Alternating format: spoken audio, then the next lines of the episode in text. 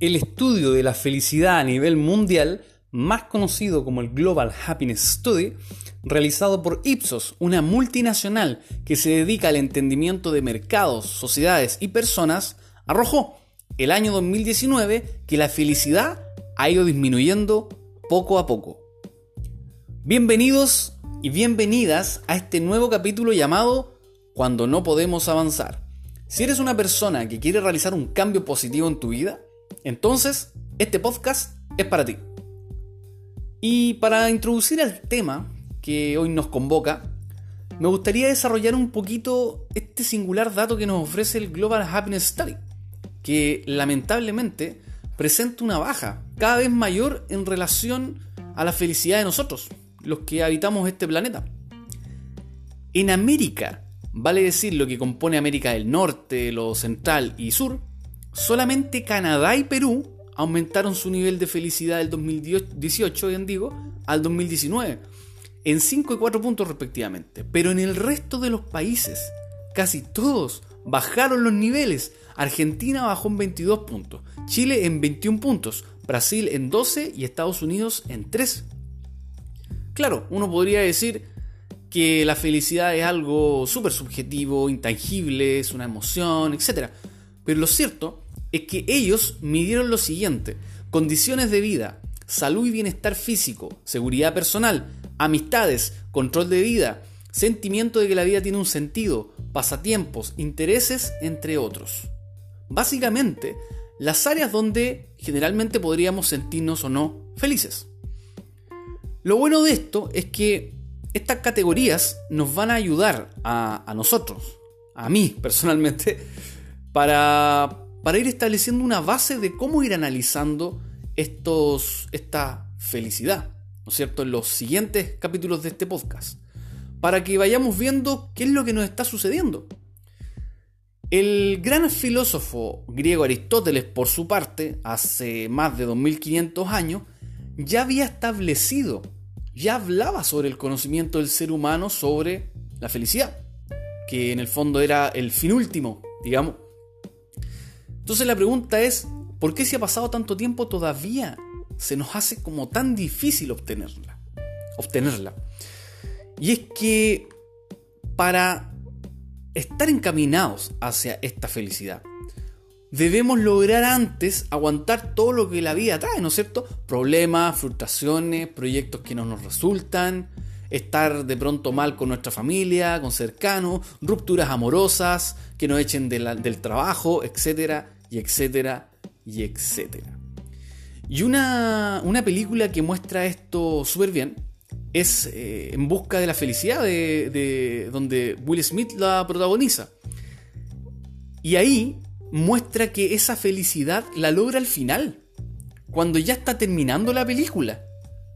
No sin antes pasar por una serie de sucesos súper trágicos, como la vez que durmió en, en el metro, en el, en subway, como le llaman, con su hijo, por ejemplo.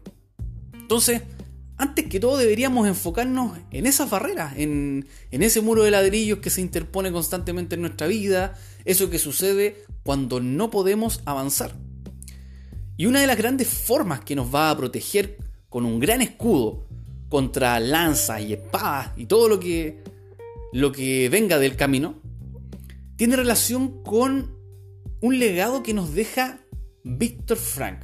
Él fue un neurólogo y psiquiatra austríaco que sobrevivió tres años a los campos de concentración nazi, ahí en Auschwitz, él cuando, bueno, tiempo más tarde, escribió básicamente lo que es una obra maestra, a mi juicio, que es El hombre en busca del sentido. Que, si es por mí, para resumir este, este libro, que es un libro, se puede hacer en una palabra, resiliencia. Resiliencia constante. Pero, ¿qué es este término? Según la RAE, es la capacidad de adaptación que tiene un ser vivo frente a un agente perturbador o estado o situación adversa. Justamente eso, es aguantar los golpes de la vida y seguir de pie, seguir avanzando. Es entender que me van a llegar malas noticias, pero que tengo la capacidad de sobrellevarlas es, por ejemplo, estar consciente de que los problemas van a llegar, pero a pesar de esto voy a tener la capacidad de resolverlos. No significa ser, como se dice acá en Chile, pájaro de mal agüero y pensar que todo lo que nos va a ocurrir en esta vida eh, va a ser malo, que vamos a tener puras noticias negativas y que por eso no es necesario estar feliz. No, no se trata de eso. Se trata de entender que cada persona que nosotros tenemos la capacidad de sobrellevar esto, siempre y cuando entendamos y sepamos cómo construir esta resiliencia. A mí me gusta una, frase que, que, dijo Sylvester Stallone cuando interpretó a Rocky, Rocky 5 creo que era, cuando le hablaba a su hijo. Él, él dijo, no gana la pelea el que golpea más fuerte. El que gana la pelea es el que resiste más y sigue de pie. Y sigue peleando. Y es que, si nos ponemos a pensar, no sé, para los que son más deportistas, la vida se parece más como a una maratón que a una carrera de 100 metros. Por lo que debemos ir aprendiendo cada cosa que nos va sucediendo para así saber aguantar la próxima vez que nos suceda eso es lo que fallamos o eso que nos dolió tanto, que nos afectó tanto. Pero volviendo a Víctor Frank, esta persona nos da una pauta básicamente para tener resiliencia, para ser más resilientes. Y nos habla básicamente de, cuatro elementos que deberíamos tener para construir y aumentar nuestra resiliencia, resiliencia bendigo, ante las adversidades. Y la primera es que tenemos la capacidad de elegir, de decidir cómo actuar.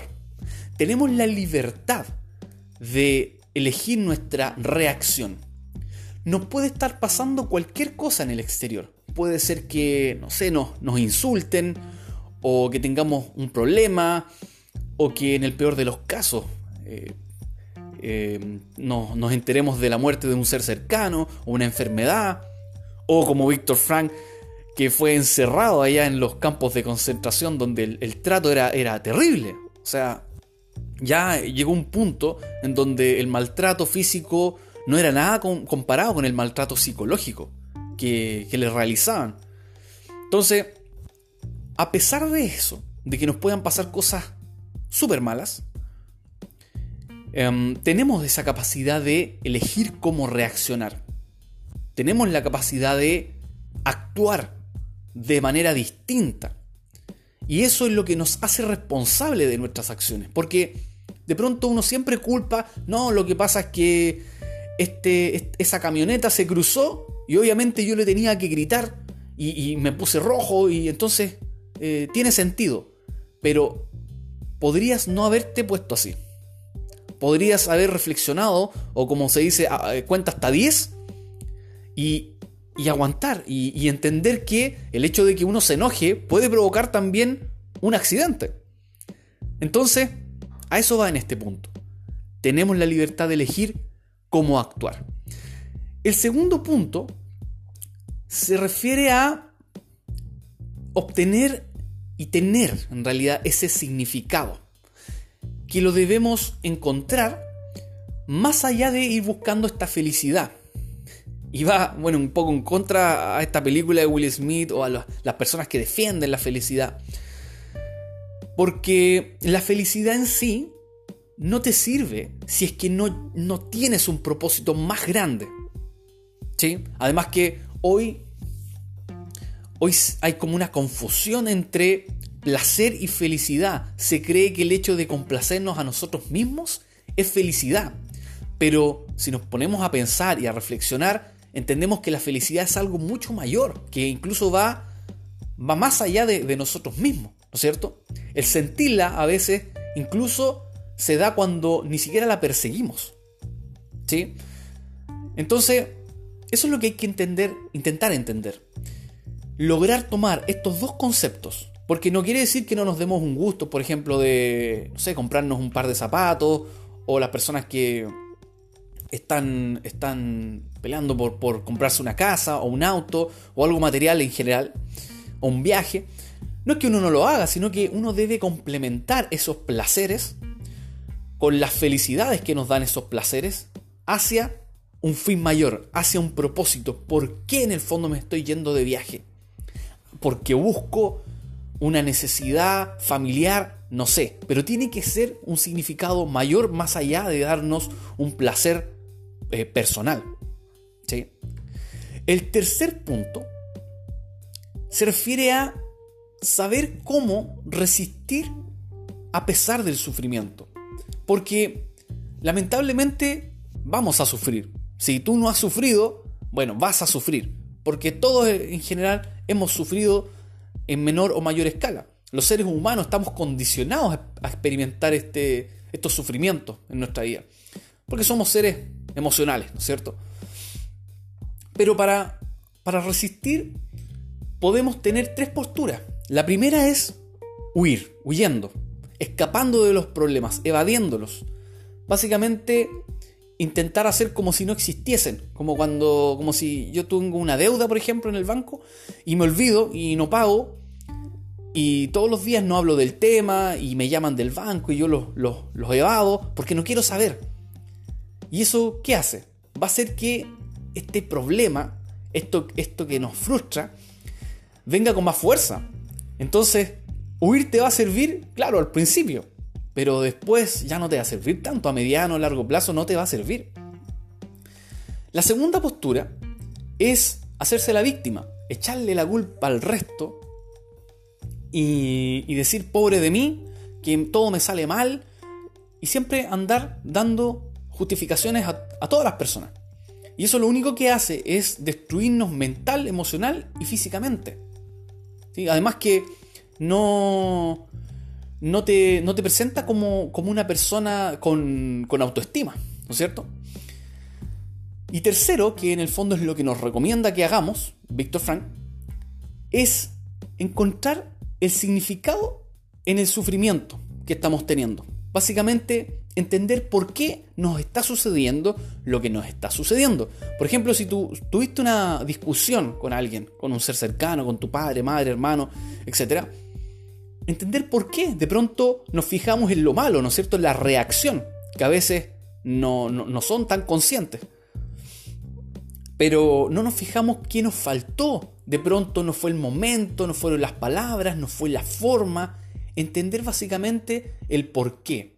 Ver la solución, como se dice, más allá del, del problema puntual en sí. Y cuando entendemos este significado, vamos a estar más cerca de la construcción de esta resiliencia que se va realizando, yo diría que a diario. ¿sí? Y el último punto es para mí, bueno, el más importante, que hay que entender que el aburrimiento es el enemigo de nuestra vida. Cuando estamos, digamos, sin hacer nada, en, ese tiempo de ocio, en donde no, no tenemos idea de qué hacer, ¿qué normalmente, qué normalmente hacemos? Valga la redundancia. ¿A dónde vamos? Muchos a redes sociales. Tibio, yo creo que lo, lo pensaron, lo pensaste. O a ver una película, o a comprarme algo, o perder el tiempo básicamente. No a apuntar, no apuntamos generalmente a, a, eso mayor que estamos buscando, a ese propósito. Claro, nos gusta complacernos, está bien, pero siempre complacerte, ese es el, ese es el tema. El problema es que una persona que no tiene, que no ha encontrado su significado, su sentido, como lo dice Víctor Frank en su libro, o su propósito, es altamente vulnerable a millones de estímulos que existen más, más hoy. ¿Sí? Hoy día existen muchos estímulos en, internet, en todos los lados, en la televisión. Entonces, si no nos concentramos en, en dónde ir, hacia dónde vamos, vamos a caer en otros, en otros objetivos, en otros propósitos de otras personas, de otras empresas, etcétera y etcétera. Entonces, la idea es, ojalá, entender que cuando te estés aburriendo, alerta. Algo está pasando. Algo está pasando, porque en ese momento es cuando las personas que normalmente han obtenido el éxito, o la felicidad, o ese significado, saben qué hacer.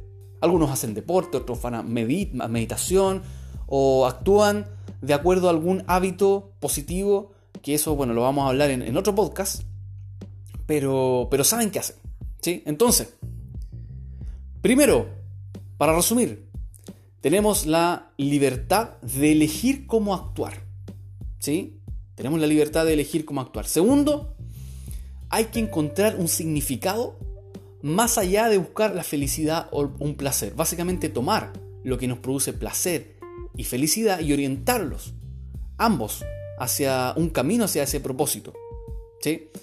Tercero, debemos saber cómo aguantar o soportar estas adversidades, ¿sí? que la idea es encontrando el significado de por qué me está sucediendo lo que me está sucediendo. Y por último, entender que el aburrimiento es uno de los principales enemigos de nuestra vida. Así que cuando te aburras, ojo, haz algo productivo. Bien, hemos terminado con este segundo capítulo y simplemente irnos con una, frase del, del gran científico Albert Einstein. En medio de la dificultad reside la oportunidad. Nos vemos en el siguiente capítulo. Saludos.